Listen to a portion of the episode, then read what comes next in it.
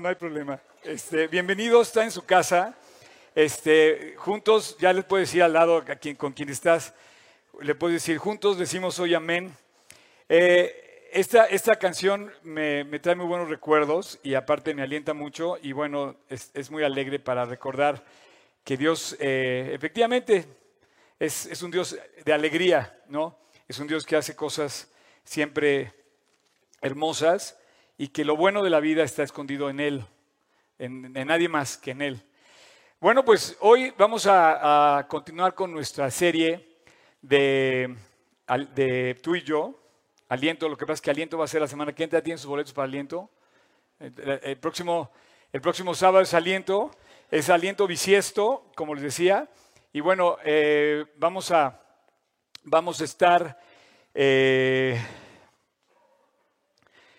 bastante ocupado esta semana. Esta semana tenemos la convención de, la escuela, de las escuelas. Vamos a salir a, esta convención de estudiantes. Pero aquí el fin de semana vamos a tener aliento y vamos a tener el próximo domingo. Vamos a tener el evento especial este de los jóvenes, de, que vamos a entregar el anillo como lo hicimos hace un año, el Día del Padre. Nada más que esto lo vamos a hacer en el mes de febrero, que ya va a caer el primero de marzo, pero bueno, va a ser un día especial. Entonces, a todos los que se, se apuntaron, todavía se pueden apuntar con Fer. Puedes levantar la mano, Fer. Los que quieran apuntar con Fer y si hay alguien que le quiere entregar un anillo a su hijo o a su hija, pues es la oportunidad. Quiero, quiero poner algunos límites en el, en, el, en, el, en el, proyecto, pero lo vamos a decir al final. Algunas, algunas condiciones, porque algunos piensan que es para conseguir novio o novia. No, no se trata de eso. Este, pero bueno, vamos a ver, hablar de los anuncios al final, de las actividades que tenemos la semana que entra. Lo vamos a ver al final. Y ahorita quiero que vean esta imagen. Chequen bien, por favor, esta imagen que preparamos para ustedes. Fíjense, pueden tomarle fotos. Si, si se fijan, es un pequeño triángulo en donde estás tú y está acá tu pareja y está Dios arriba. Y dice, más cerca de Dios, más cerca tú y yo. Entre tú estés más cerca de Dios, te vas a ir acercando más a tu pareja. Y quisiera que olvidaras eh, muchos conceptos que tenemos eh, metidos en, nuestra, en nuestras eh, circunstancias de vida hoy, a lo largo de, o sea, mientras estamos vivos en este momento, hay una eh, idea, una siembra que nos, que nos pone la sociedad, la cultura, el momento, y nos dice cómo debemos tener las relaciones entre parejas, ¿no? Miren, yo no, yo no creo que haya algo más importante en la vida que una relación eh, sentimental de parejas, ¿no? Y dices, oye, ¿por qué no te has casado? este, no sé, pero bueno, el caso es que estamos hablando de este tema, pero yo sí creo que todo en la vida depende de la pareja. Todo. Eh, o sea, como que es demasiado el proyecto de Dios porque creó al hombre a través de una pareja que solamente es hombre y mujer, no puede ser de otra forma. No hay manera de romper esa, eso, ese, no hay manera que es un callejón sin salida a otra cosa. Entonces, eh, y esa estructura en los hogares depende de todo nuestro bienestar y, nuestro, y nuestra felicidad en las sociedades. La pareja, la familia, es el núcleo de todas las sociedades. Y Dios la puso así, de hecho está, está desde el capítulo, de los primeros capítulos de Génesis, y Dios en un, mm, eh, digamos, en un, en un como cargo por, por los seres humanos, nos ha dado los lineamientos que deben estar vigentes en los hogares. Lo que pasa que el enemigo parece que lo está apacando y que parece que los, tiene, los quiere como hacer menos. Pero hoy te quiero decir, así como decíamos ahorita, juntos decimos hoy amén y te voy a decir amén y todos así. Vas a decirle a la persona que está al lado que lo que vamos a leer hoy son las clarísimas instrucciones de Dios para que tú te acerques a los principios que Dios estableció para la relación entre pareja. Entonces, quiero que escuchen con atención lo que vamos a leer. Vamos a leer la Biblia. No vamos a leer cualquier libro, ni de motivación, ni de, ni de, ni de, ni de un ni de un asesor matrimonial, ni de un consultor, no, no vamos a leer la palabra de nuestro creador, que les puso las condiciones a los matrimonios y te dijo, si sigues estas condiciones, te va a ir bien. Ahora, eh, me quitaron la, la imagen. Hay de dos aquí presentes, no hay más que de dos. ¿Tú sabes tú contéstate la pregunta. O estás bien con tu pareja o estás mal con tu pareja. Y hay de dos, o estás bien con Dios o estás mal con Dios. Entonces, ¿qué pasa cuando ese triángulo no se puede? Cuando tú estás y a lo mejor la otra persona no está. Bueno, pues tú sigues ascendiendo hacia Dios, tú sigues tú sigue buscando hacia Dios, tú sigues creciendo hacia Dios y te aseguro que te vas a acercar automáticamente más a tu pareja. Por ejemplo, tú quieres dejar de pelear con tu pareja, busca a Dios. Y en lugar de pelearte, ora. Y en ese momento ya no va a tener con quién pelearse la persona. Yo me acuerdo cuando se acabaron los problemas en mi casa, de verdad, mis papás se peleaban. Y hubo un día que mi mamá se convirtió y ya. Ya no, ya no respondía a la agresión. Y se acabó el problema. Ya no había con quién pelear. Entonces, la verdad, la verdad, mi papá se convirtió mucho tiempo después. Yo pienso que se convirtió mucho tiempo después y fue muy hermoso. Entonces, fíjense bien. Si tú no tienes ese triángulo ahorita, si dices, oye, pero mi, pero mi familia no, no, no tengo mi pareja, o sea, no, eh, estamos, estamos en problemados, ¿no? Bueno, pues te voy a decir, una, de eso se trata. Tú sigue buscando a Dios. El triángulo dice Dios, yo voy a seguir hacia Dios. Y entre más se siga a Dios, más cerca vas a estar de una vida más feliz. Ahora, Vamos a leer la Biblia. Quiero que abran su Biblia en dos pasajes que vamos a leer hoy. Efesios 5 y Colosenses 3. Vamos a empezar con Efesios 5. Así es que también te quiero pedir que nunca olvides estos pasajes, Efesios 5 y Colosenses 3. ¿Estás casado? O sea, ponlos en el baño de tu casa, sí, Efesios 5, Colosenses 3, ponlos en el, ponlos en el comedor, ponlos en donde, por todos lados, y lee junto con tu esposa, lee estos pasajes. Te lo recomiendo. Y quisiera que se convirtieran en las instrucciones para tu matrimonio todos los días. Este es, un, este es un pasaje que habla claramente del matrimonio, pero nos da las instrucciones que debemos seguir. Entonces, eh, Efesios 5, 21, que dice, someteos unos a otros en el temor de Dios. Entonces dice, a ver, son dos bandos en la casa, dice, ambos sométanse al temor de Dios. Las casadas, así no sé por qué está primero hablando de la mujer, pero habla específicamente del matrimonio y habla de la mujer. Entonces, mujeres casadas, estén sujetas a sus propios maridos como al Señor, porque el marido es cabeza de su mujer, así como Cristo es cabeza de la iglesia, el cual es su cuerpo y Él es su Salvador. Así como la iglesia está sujeta a Cristo, también las casadas lo estén a sus propios maridos en todo. Ok, número uno, sencillo. Mujeres, sujétense. Y entonces de repente te pones incómodo y dices, ¿qué? Maridos, ahí va, el hombre. No sé si primero está dirigido a la mujer, porque primero son las damas y después los maridos, pero yo creo que esta es una, esta es una más alta propuesta. Maridos, amen a sus mujeres, nada más como Cristo amó a la iglesia. ¿Sabes cómo amó Cristo a la iglesia? Dio su vida por su mujer. O sea, murió derramó su sangre por la iglesia. Entonces el ejemplo dice, maridos, amen a vuestras mujeres, así como Cristo amó a la iglesia y se entregó a sí mismo por ella, para, santificar, para, santificarla, haciéndola, habiéndola purificado por el lavamiento del agua por la palabra, a fin de presentársela a sí mismo como una iglesia, como una novia, como una esposa gloriosa, que no tuviese mancha ni arruga ni cosa semejante, sino que fuese santa y sin mancha. Así también los maridos deben amar a sus mujeres como a sus mismos cuerpos. El que ama a su mujer, a sí mismo se ama. Más de tres veces menciona que el marido debe amar a su mujer.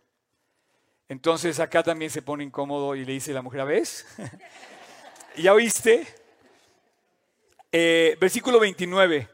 Dice, porque nadie aborreció jamás su propia carne, sino que la sustenta y la cuida como también Cristo a la iglesia, porque somos miembros de su cuerpo, de su carne, de sus huesos. Por esto, Dejará el hombre a su padre y a su madre y se unirá a su mujer y los dos serán una sola carne. Grande es este misterio, mas yo digo esto con respecto de Cristo y de la iglesia. Por lo demás, cada uno de vosotros ame también a su mujer como a sí mismo y la mujer respete a su marido. ¿Ok? Con esto te demuestro, con esto, lo que acabamos de leer, te demuestro que está hablando Dios del matrimonio. Dice, por lo demás, cada uno, fíjate bien, de vosotros ame a su mujer y la mujer respete a su marido. La palabra amor se usa en muchas formas, pero aquí el creador del amor, Dios mismo, está diciéndonos cómo debe amar el hombre y la mujer en su hogar.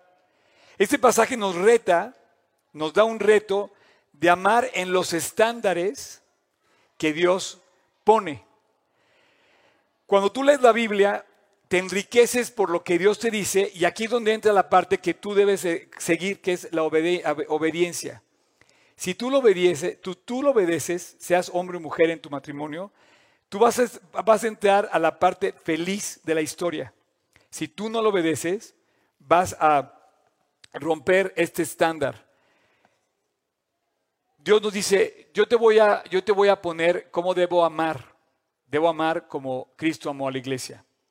Entonces hay dos roles definidos en el hombre y en la mujer. Perfectamente definidos. Yo lo puedo resumir en maridos, entréguense a su matrimonio y mujeres, sujétense a su marido. O sea, en este pasaje hay dos llamados.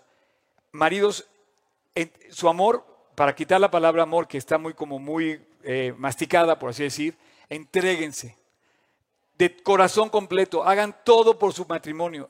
Maridos, entréguense como Cristo se entregó por su iglesia.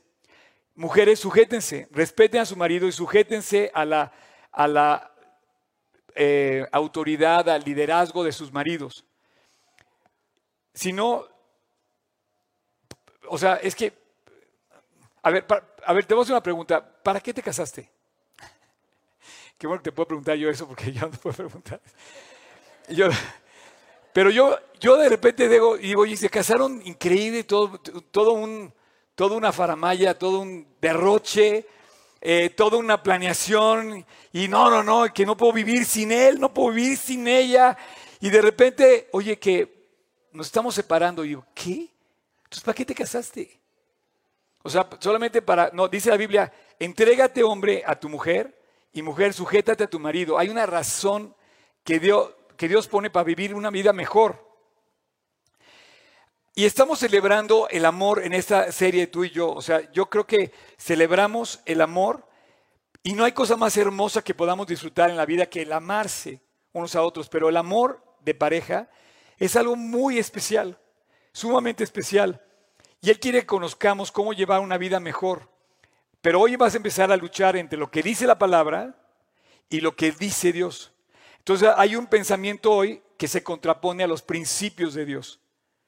Naturalmente la, mujer no se quiere sujetar al marido, quiere liderar al marido, quiere llevar al marido donde ella quiere. Y la Biblia dice que, la Biblia dice que sujétense a su marido. Hay personas que dicen, yo me rehuso a creer en Efesios 5. Hay mujeres que dicen, no, no, no, vas a leer lo que sea, pero no me leas Efesios 5, 22, por favor. O sea, háblame de Cristo todo lo que quieras, pero no me leas a mí que me sujeta a mi marido. Pero te voy a decir algo, cuando, cuando obedeces las reglas de Dios, de repente se vuelve hermoso la relación. Porque si tú tratas a tu mujer como una reina, ella te va a tratar automáticamente como un rey. No me queda la menor duda. Y yo he visto matrimonios que se, que se, que se llevan como si fueran uno. Eh, eh, eh, el otro día estaba viendo una pareja que estaba hablando él. Él estaba hablando en la conversación. Yo estaba hablando con una pareja. Él estaba hablando y, la pareja, llevan como 15 años casados. Y la pareja lo escuchaba. Ya sabes, tomado de la mano de él, recargada sobre él y viéndolo todo el tiempo. Nunca lo interrumpió, nunca le cambió la historia, nunca le dijo que cómo hacerle, Nunca dirigió la plática ella, pero ella fascinada oyendo a su marido hablar. No me, no me fijé tanto en lo que me estaba diciendo el cuate, sino en la actitud de la chava. Yo dije, esa chava ama a su marido, lo respeta, lo, lo admira y, está haciendo lo que dice la Biblia, sujetándose a su marido. Y hay personas que no dejan hablar a su marido. Pero bueno, eso es lo que dice la Biblia. Entonces, este pasaje habla de amor, de respeto y de sumisión. Pero la verdad es que no se alinea esto al pensamiento contemporáneo. Tú misma ya estás aquí, ¿cómo? ¿Que me tengo que sujetar? ¿De qué se trata? Bueno, pues así lo dice la Biblia y te lo quiero poner ahora en palabras de Colosenses 3. O sea, ya, notamos en tu, en tu, eh, en tu vida, Filipenses, digo, Efesios 5, es más, cuando, cuando hablen de la Biblia, este, siempre recuerden que Efesios 5 habla del matrimonio. Entonces, oye, quiero hablar del matrimonio, rápido, Efesios 5. Oye, ¿cómo conoces la Biblia? ¡Wow! Entonces dice, lo aprendí, lo aprendí con Oscar. Ah, no, ahora vámonos un poquito, denle la vuelta ahí, rapidísimo. Pasen dos hojas, tres hojas, y vamos a Colosenses 3. Checa nada más. O sea, no digas que la Biblia no te dice cómo tratar a tu esposo o a tu esposa. Checa nada más cómo, cómo describe este pasaje. Dice, si pues habéis resucitado con Cristo, Buscad las cosas de arriba, mi triangulito, vamos hacia arriba, ¿no? Donde está Cristo sentado a la diestra de Dios. Poned la mira en las cosas de arriba, no en las de la tierra. Porque habéis muerto y, vuestra vida está escondida con Cristo en Dios. Cuando Cristo vuestra vida se manifieste, entonces vosotros también seréis manifestados con Él en gloria. Haced morir, pues, lo terrenal en vosotros Ahí va una lista de cosas y dice la Biblia sin, titubeo, esto no debe existir en un matrimonio. O sea, ni lo menciones. Fornicación, impureza, pasiones desordenadas, malos deseos, avaricia, que es idolatría. Cosas por las cuales la ira de Dios va a venir. Siete, en las cuales vosotros también anduviste en otro tiempo cuando vivías en ellas pero ahora, dejad también vosotros todas estas cosas. Y te da otra lista. Matrimonios, ira, enojo, malicia, blasfemia, palabras deshonestas de vuestra boca. No mintáis los unos a los otros, habiéndonos despojado del viejo hombre, porque ya no estás con el viejo hombre. Revestidos del nuevo, el cual conforme a la imagen del que lo creó, se va renovando hasta el conocimiento pleno, donde no hay griego ni judío, circuncisión ni circuncisión, bárbaro ni escita, siervo ni libre, sino que Cristo es en todo y en todos. Quiero que pienses que está hablando del matrimonio, exclusivamente del matrimonio. Fíjate bien, dice, vestidos pues como escogidos de Dios, santos y amados, de entrañable misericordia, de benignidad, de humanidad, de humildad, perdón, de mansedumbre y de paciencia, soportándoos unos a otros, perdonándoos unos a otros. Si alguno tiene queja contra otro, de la manera que Cristo os perdonó, así también hacedlo vosotros. Y sobre todas estas cosas, vestidos de amor, que es el vínculo perfecto. Y la paz de Dios gobierne en vuestros corazones, a la que asimismo fuisteis llamados en un solo cuerpo y sed agradecidos. La palabra de Cristo mora en abundancia en vosotros, enseñándoos y exhortándoos unos a otros en, en toda sabiduría cantando con gracia. Juntos decimos hoy amén en vuestros corazones al Señor con salmos e himnos y cánticos espirituales. Y todo lo que hagáis, sea de palabra, de hecho, hacedlo en el nombre del Señor, dando gracias a Dios Padre por medio de Él. Casadas, están sujetas a vuestros maridos como conviene al Señor. Maridos, amad a vuestras mujeres y no seáis ásperos con ellas. Colosenses 3, del, del, 3 em, en adelante hasta el 19, hasta el, sí, hasta el 19, justamente habla de los matrimonios. Y te dice lo que debes y lo que no debes hacer. Te da una lista de cosas que yo te pido, a ver, hombres y mujeres están presentes en este lugar, te pido que leas hoy en la noche llegando a tu casa, cuando ya tus niños estén dormidos. A ver, varones, llamen a su esposo, vamos a leer este pasaje. Y solito ustedes analícenlo. Cuando dice que nos vistamos del vínculo que es el vínculo perfecto, que es el amor, cuando dice esto, vestidos como escogidos de Dios, santos llamados, entrañar misericordia, vestidos sobre todas las cosas de amor, que es el vínculo perfecto. Es como ponerte un abrigo. Pero estás diciendo que te vistas de la nueva criatura que somos cuando venimos a Cristo. Y entonces tenemos la oportunidad de ir con Jesús. Y entonces sí, ya no hay, ya no hay diferencia entre hombre y mujer. Literal, el versículo 11 dice, ya no hay griego ni judío, circuncisión ni circuncidio, bárbaro ni cita, siervo ni libre, todos somos unos en Cristo, todos somos uno en Cristo. En un matrimonio ya no hay diferencia. Tenemos que dar cuentas a Dios. Cuando dice no hay griego ni judío, bueno, era el mundo estaba dividido en los griegos, en los judíos, y todo lo que no era judío era un gentil. Circuncidado o no circuncidado. Bárbaro ni cita, era del imperio romano o era fuera del imperio romano. Siervo y libre, había esclavos o había, dice, no, ya todos somos uno en Cristo. Vestidos pues como escogidos de Dios, soportándoos unos a otros, perdonándoos unos a otros. Versículo 15 eh, dice, fuisteis llamados a paz en un solo cuerpo. Qué curioso que está hablando de un solo cuerpo y habla de la iglesia y habla del matrimonio.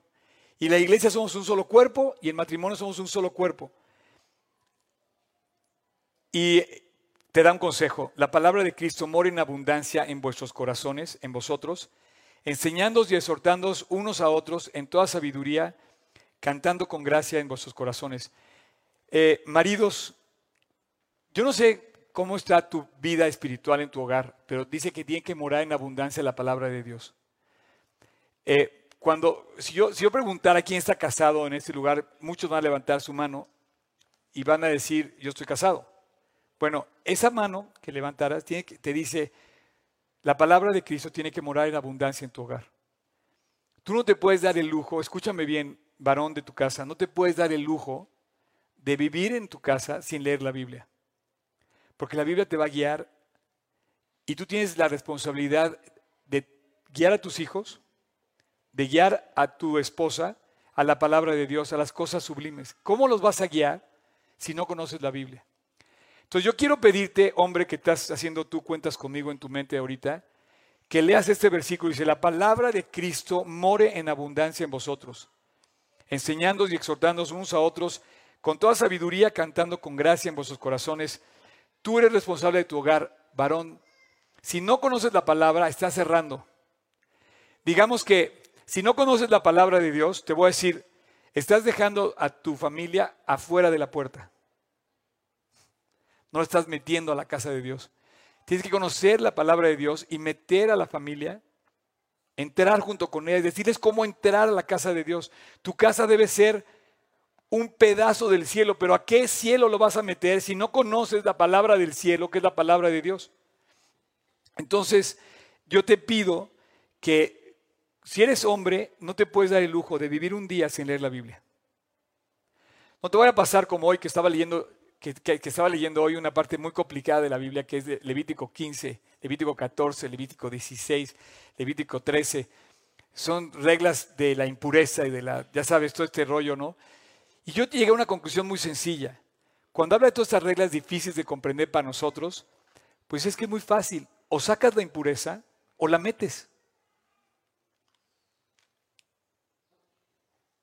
Entonces te dice la Biblia, te dice, fornicación, palabras deshonestas. Primero habla de los pecados sexuales, dice impureza, pasiones, deseos, y a esos pecados le suma la avaricia. A los pecados sexuales, a los pecados de inmoralidad, le suma la avaricia. Y dice, esto es idolatría. Pareciera que hoy, qué increíble la palabra de Dios, porque el pecado, o sea, la inmoralidad, es una idolatría. Se le rinde culto a un Dios inmoral. Oye, ¿cómo puede ser eso? Pues es el Dios al que estamos todos sujetos en todo, a nuestro alrededor. Hasta para venderte chicles usan inmoralidad. Y luego da otra lista y dice, ira, enojo, malicia, blasfemia, palabras deshonestas, no mintáis. Eh, todo esto en un matrimonio, de repente no, pues te voy a decir, el momento que tú dices una mentira, pierdes toda la confianza de la pareja.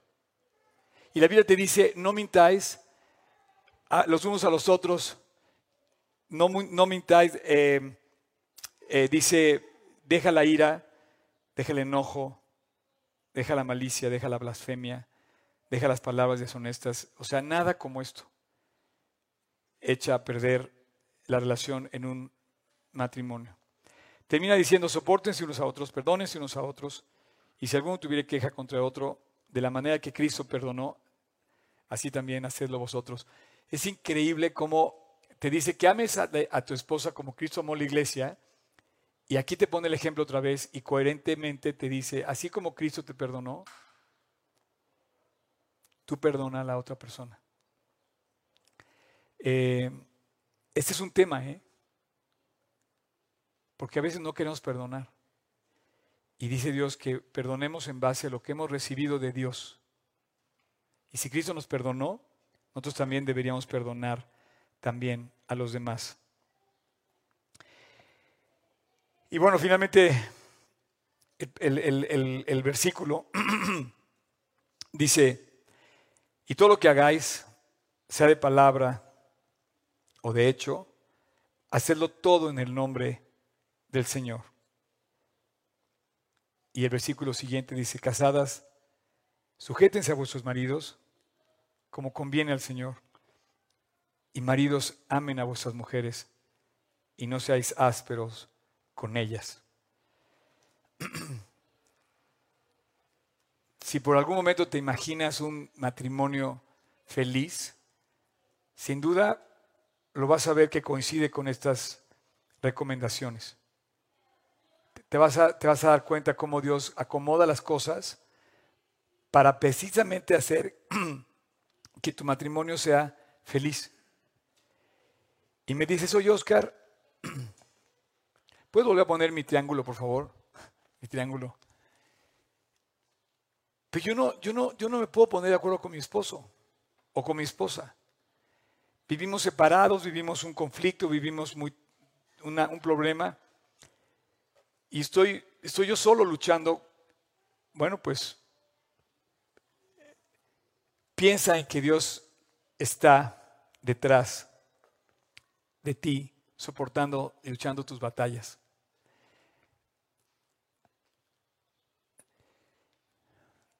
Yo me imagino que me están oyendo aquí varios y algunos disfrutan matrimonio feliz, algunos celebran matrimonios de años, algunos celebran que han pasado por valles y por montañas y que se han mantenido unidos por muchos años.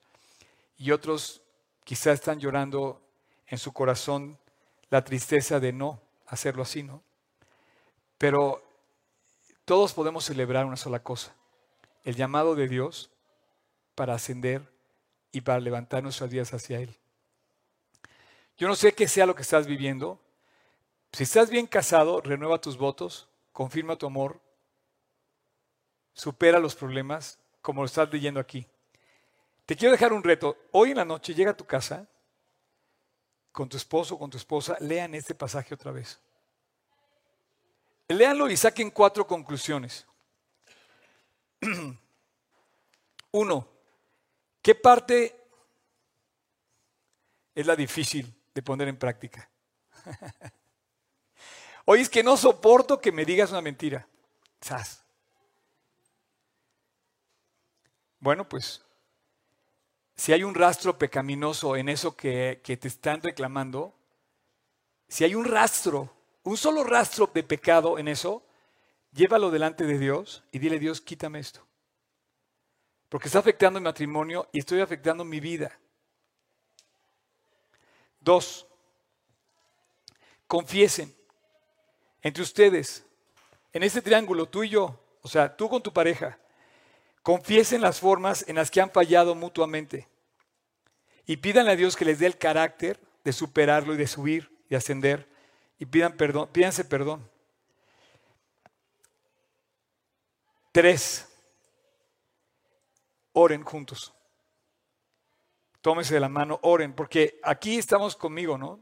Pero yo, yo te digo, qué padre que puedas llegar con tu esposa cuando ya tus hijos no te ven. Eh, por cierto, el carácter se prueba cuando nadie te ve. ¿eh? No, no crees que tienes carácter cuando estás saliendo en Instagram y quiero que estoy en el gimnasio haciendo fuerzas. No, es cuando, cuando estás luchando en tu corazón, cuando nadie te ve, es cuando se prueba el carácter. Y ustedes digan, Dios, quiero, quiero que tú nos guíes, quiero que tú nos fortalezcas, quiero que nos permitas cumplir el rol de cada uno de nosotros. Quiero cumplir el rol que me, toca a mí como hombre, quiero que me toque, que me cumplir el rol como, como me toca a mí como mujer. Cada uno de ustedes pídenle a Dios que les permita cumplir ese rol como hombre y como mujer. Y oren. Y cuatro, eh, piensen que cuando ustedes cumplan esto como pareja, Dios va a glorificar su nombre en ustedes. La gente va a entender cómo se ama si los ven, si los ven a ustedes amarse. El mejor ejemplo para cumplir esto es la pareja, porque puede haber esas expresiones profundas de amor. Pero eso se nota. Miren, si ustedes me siguen en las redes, estuve tres días de vacaciones en, Tulum, que por cierto, yo creo que es una de las playas más bonitas que hay en el mundo. ¿Qué cosa? No, no, no. Yo no había, nunca había estado en un lugar tan bonito, Tulum. Y en el hotel eran, era un hotel chiquito, que se los recomiendo, después me escriben porque está padrísimo. Este, había 17 habitaciones. Y una habitación estaba ocupada por una pareja con dos niños. No voy a olvidar nunca. Yo veía al papá, yo veía a la mamá, veía a los chiquitos, los vi tres días. No salieron, nada más iban al mar, parecían este, de esos este, náufragos, ya sabes, todos, el cuate todo barbudo, ya quemado por el sol, así negro. Pero se ve que el cuate dijo, un belga, por cierto era de Bélgica, se ve que dijo, voy a ir a vivir 15 días a Tulum y no va a salir del hotel con mi esposa y con mis hijos. No, no, no. Lo enterraron cuatro veces en la arena, lo sacaron, echaban agua, iba por esto, entonces que los niños corrían. No, una hermosura de relación. Una hermosura. O sea, a mí me alentaba verlos, era un paisaje verlos. O sea, los niños sentados junto a ellos, eh, corriendo acá, y cuando ves esto, te habla del amor que tienen las parejas y entonces entiendes el amor con el que fuimos creados. El amor del Padre con el que fuimos creados. Entonces entiendes que hay una relación preciosa cuando tú vives unido a tu pareja y de repente se manifiesta Dios. Y tú me dices, oye, pero Oscar, pues yo no vivo esa, ya, ya estoy divorciado o ya estoy divorciada, ¿qué voy a hacer? Bueno, yo estoy buscando, yo, yo, no, yo no te estoy diciendo esto para que busques otra pareja. Estoy pidiendo que busques a Dios. Escúchame bien, que busques a Dios. Y te voy, te voy, también te voy a decir algo que, que a lo mejor está fuerte si eres hijo de una pareja que está separado. Y si me están oyendo alguien que sean hijos de personas que están separadas, quiero decirte que tú existes no por casualidad, existes por amor. Sí, sí pero Oscar, pero mis papás no se aman. ¿Cómo me dices eso? No, es que el amor por el que fuiste creado es el amor de Dios. Todos somos creados por el amor de Dios. Y Dios sabía que solamente juntando a tu papá y a tu mamá, aunque no estén juntos ahora, era la única manera en la que tú ibas a existir. ¿Estás de acuerdo? Muchos no aceptan esto. Muchos no aceptan que sus papás están separados. Bueno, busca a Dios. O sea, tú tienes esto y no tienes esto, ¿ok? Pero sí tienes esto. Y sí puedes voltear arriba, y sí puedes buscar el reino, sí puedes buscar al cielo, y sí puede Dios mostrar la forma de hacer lo imposible que sea posible. Lo malo, que se haga bueno, que se haga sano. Lo torcido, que se enderece. ¿Por qué? Porque ese es el Dios en quien creemos. ¿Podemos subir, por favor, los, chavos de la alabanza? Ahora, voy a cerrar esta plática a la que yo le voy a llamar carácter. La semana pasada se llamó compromiso, esta semana se llamó carácter. Tú quieres vivir en pareja, perdóname, pero el romance se lleva tan lejos como el carácter se mantiene. Es por carácter. Las relaciones son de carácter, son decisiones, son comprometidas. Y ese carácter lo acabamos de leer.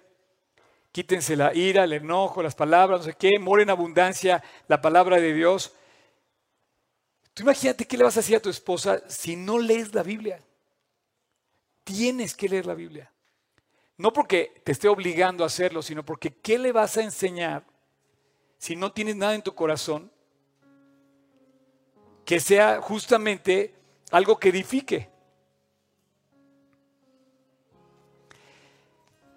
Y bueno, cuando quieras hablar de tu esposa y tu esposo, automáticamente grábalo, no sé, en algún lugar. Efesios 5, Colosenses 3. Haz una clave morse, E5, C3. O, eh, no sé, o sea, no sé, como esas claves de seguridad, ¿no? Que dicen, este, águila llegando al nido, no sé, cosas así. Eh, es 5C3, Efesios 5, Colosenses 3. Y tienes un problema con tu esposo, E5C3. Y voy, a, y voy a ir a leer lo que dice la Biblia. Porque va, a venir el problema, va a venir el problema, vas a tener problemas en tu matrimonio. ¿O no?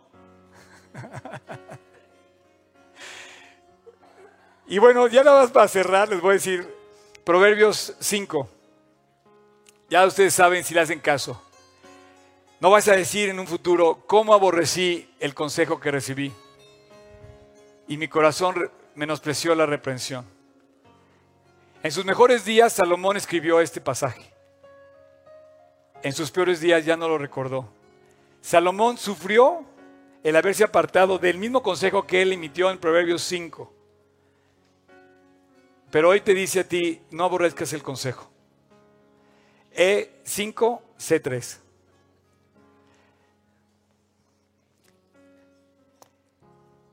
Dios tiene lo mejor en tu matrimonio, pero es con Él, es amarrado a Él, es en unidad, es en amor, es en carácter, es en respeto, es en sujeción, en todo esto que dice. Y si tú lo llevas a cabo,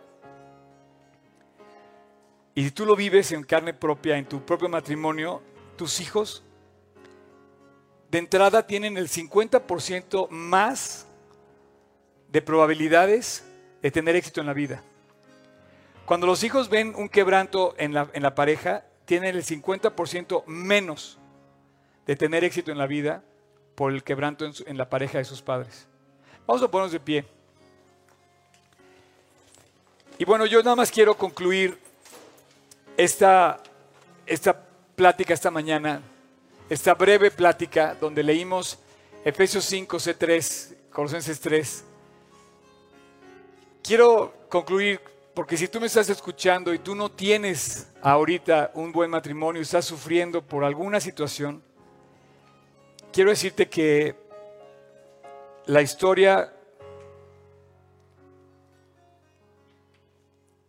te está abriendo un capítulo nuevo en tu historia.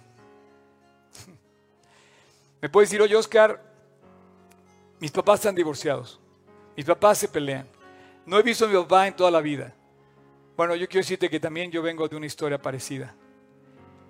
Y el día que yo oí por primera vez que un esposo le dijo a su esposa, te amo, yo decía, no existe esto, ¿cómo? Le dijo, te amo, no puede ser.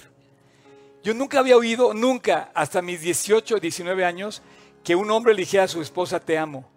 No lo había oído. Bueno, llegué con Dios y le dije, Dios, eres increíble. Tú restauras matrimonios. Tú llenas el corazón. Tú cambias las vidas. Tú sanas las heridas. Tú reparas lo dañado. Y Dios lo hizo en mi corazón. Mis papás quedaron un poquito a un lado y yo me fui con Dios y le dije, Dios, llena mi corazón.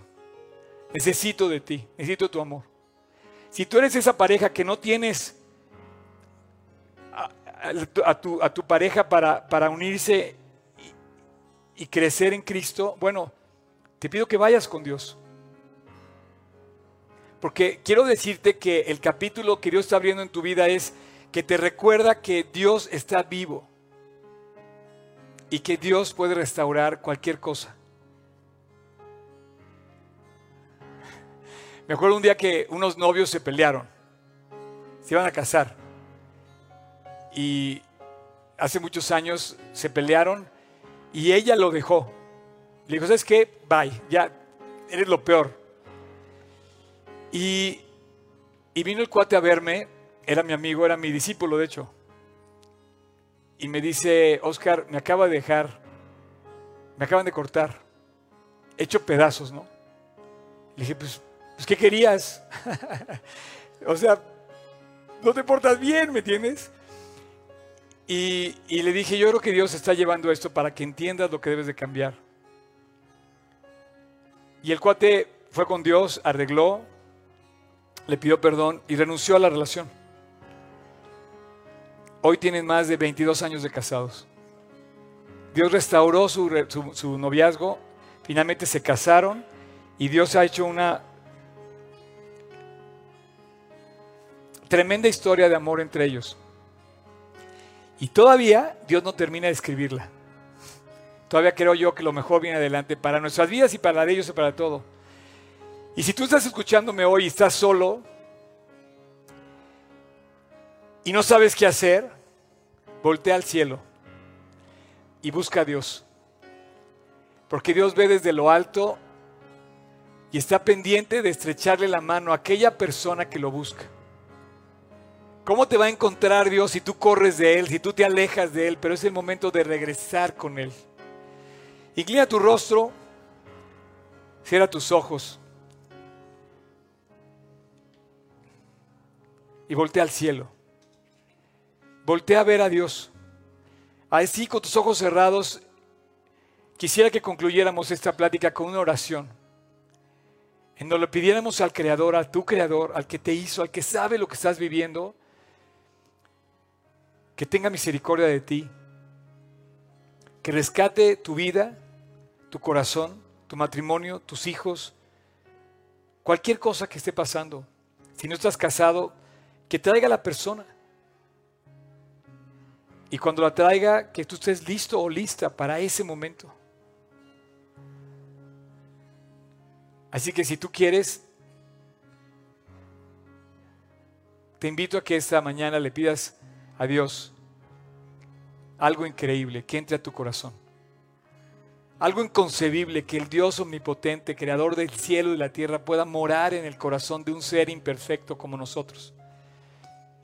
Hoy es el día de salvación. Hoy es el día en que tú puedes acudir a Él para pedirle, Dios, ven a mi corazón y quédate conmigo. Y para eso es necesario que le pidas perdón de tus pecados. Y bueno, yo te quiero pedir que así como Así como estás. Tal cual. No importa cómo estés. Dios ve tu corazón y te creó para amarte. Estrechale la mano, invítalo a tu casa, a tu corazón. Invítalo a que te limpie, que te cambie. Yo voy a hacer una oración y si tú quieres, te quiero pedir que la repitas en tu interior en silencio. Señor Jesús, dile a Dios en tu corazón, ahí en silencio, entra a mi corazón. Quiero pedirte que me cambies. Quiero que pedirte que me salves. Quiero pedirte que hoy sea el día que yo conscientemente me reconcilie contigo. Quiero pedirte que entres a mi vida, Dios, de que es a morar conmigo. Quiero pedirte por limpieza, esa limpieza que tú conquistaste en la cruz del Calvario. Y el día de hoy te invito a mi corazón, Jesús. Y quiero caminar contigo todos los días de mi vida. Guíame al plan que tienes para mí. Si tú estás conmigo, Dios, tengo todo. te pido perdón por mis pecados y a partir de hoy tú eres mi Señor y mi Salvador. Gracias Jesús. Gracias, en tu precioso nombre te lo pido. Amén. Bueno, yo te quiero, yo te quiero decir que si te llevas a Dios a casa, te llevas al que va a ganar todas las batallas y al que va a luchar por ti. Entonces, esta mañana me llena de esperanza el saber que no estoy hablándote bien ni mal de tu pareja. Estoy hablándote de que Dios está en control absoluto de la situación y cualquier cosa que esté pasando, si tú estás con Dios, si Dios lo pones primero, Él va a enderezar lo torcido, reparar las ruinas, e inclusive de las cenizas, va a levantar cualquier cosa que esté destruida. Lo mejor, lo mejor está por venir para aquellas personas que se acercan a Dios. Si esta mañana tú invitaste a Cristo a tu corazón, me gustaría que lo manifestaras levantando tu mano y lo hicieras presente, lo hicieras, lo hicieras, lo hicieras evidente. Gracias a Dios. No sé si alguien más haya invitado a Cristo a su corazón. Que levante su mano. ¿No? Hasta allá atrás. No lo veo. Ok, gracias a Dios. Perfecto. Bueno, pues Miren, no sé qué Dios tenga preparado para nosotros adelante, pero lo que, cualquier cosa que sea, Él va a volver a hacer los milagros a los que se dedica a hacer. Dios los bendiga.